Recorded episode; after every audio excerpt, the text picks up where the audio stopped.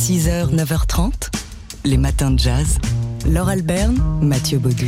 Ma musique a toujours été mue par le jeu entre les opposés qui peuvent coexister dans la même phrase, dans le même moment. Ce soir et demain, le guitariste new-yorkais Marc Ribot va fêter ses 70 ans sur la scène du festival Son d'hiver en région parisienne. Marc Ribot, un type qu'on ne peut pas mettre dans une case. Il y veille d'ailleurs, jalousement.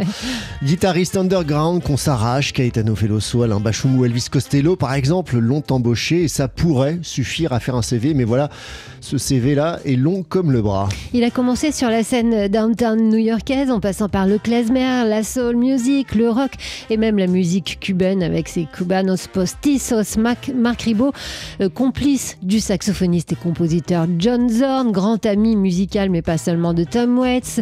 Euh, Marc Ribot, pourvoyeur d'un jazz déglingue, de la musique qu'on peut difficilement vous mettre euh, dans les oreilles de si bon matin, traversé par des instants d'une grâce absolue. Une musique de résistance c'est ce qu'il raconte aussi aujourd'hui au journaliste Jacques Denis dans les colonnes de Libération. La plupart des musiques que j'ai pu faire ne sont pas engagées d'un point de vue explicite.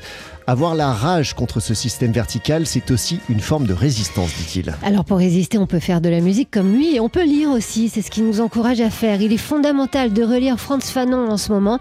L'antisémitisme comme la ségrégation raciale participent des mêmes logiques. 30 ans après l'avoir lu, une des principales leçons à retenir de Fanon est qu'il décrivait la violence révolutionnaire comme une thérapie, non comme une politique.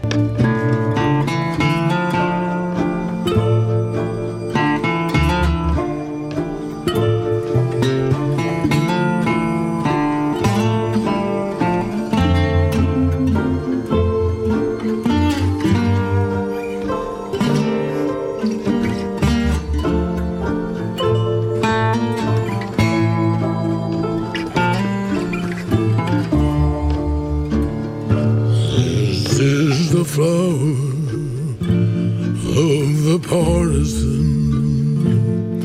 Bella ciao, bella ciao, bella ciao. This is the flower of the partisan who died for freedom. This is the flower the partisan who died for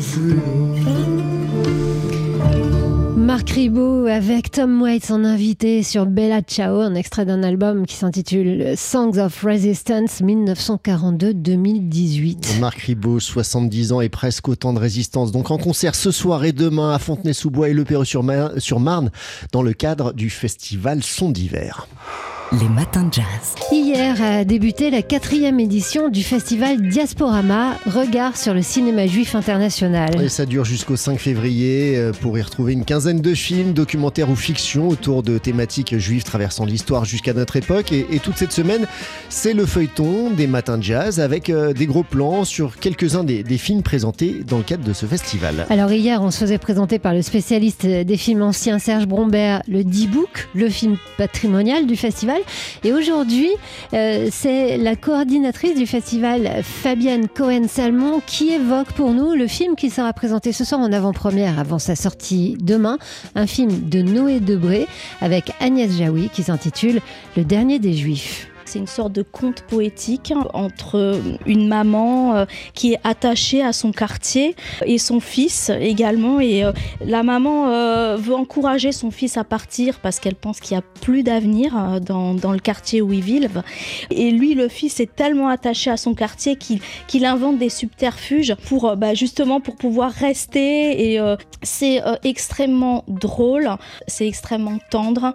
Moi, il m'a fait beaucoup penser au film de Cédric Clapiche à ses débuts, euh, Chacun cherche son chat qui parle de, la vie d'un quartier parisien. Il y a, ce côté-là aussi dans ce film, euh, vie, de quartier, conte poétique sur la, vie de ces deux personnages, avec à la fois leur enracinement et euh, ce, dilemme hein, auquel ils sont confrontés de devoir quitter leur quartier parce que la vie juive justement euh, s'éteint euh, dans, dans, leur quartier. Le dernier des juifs de Noé Debré donc sera présenté ce soir à l'Escurial à Paris euh, en avant-première nationale. Euh, mais le, festival Diaspora, Diasporama se déroule également dans 14 autres villes, de Nantes à Montpellier, en passant par Strasbourg ou Nice, ainsi que sur Internet via une plateforme VOD qui est installée sur le site du festival. Les matins de jazz. C'est une pièce de théâtre qui se joue en ce moment au théâtre des Célestins à Lyon. La chute infinie des soleils, l'histoire de Tromelin, écrite par l'auteur togolais Elema Woussi Agbe Gigi. La chute infinie des soleils nous emmène donc sur cette île Tromelin, perdue dans l'océan Indien, une île dont on vous a déjà parlé hein, dans les matins de jazz. En 1761, un bateau fait naufrage au large de ce bout de terre désertique. C'est une frégate française qui transporte des esclaves malgaches. Au bout de deux mois, les marins français repartent sur une embarcation de fortune, laissant là, sur ce bout de terre, les 160 esclaves survivants avec la promesse de revenir les chercher, une promesse tenue 15 ans plus tard, lorsque les secours arrivent enfin, il ne reste sur cette île que 7 femmes et un bébé. Alors la pièce qui se joue à Lyon se situe sur les deux époques, au XVIIIe siècle, mais aussi de nos jours. Tromelin est le sujet du récit de l'un des capitaines rescapés en 1761, mais aussi celui de la thèse aujourd'hui d'un étudiant devant un jury. Et le sujet commun, eh ben, c'est celui de la chute infinie des soleils. Oui, que peut faire l'humain lorsqu'il se retrouve au, milieu de nulle part, au, bord du néant Sur scène, les deux comédiens et comédiennes interrogent notre capacité à rester debout, le torse bombé face à la fatalité et surtout jusqu'où se déploie l'espoir. La chute infinie des soleils de l'auteur togolais Elema Wouzi Agbe Gigi, c'est une création au Théâtre des Célestins à Lyon, à voir jusqu'à samedi inclus. Et ce soir, on peut assister à un bord de scène, c'est-à-dire une rencontre avec les, les artistes juste après le spectacle. Les matins de jazz.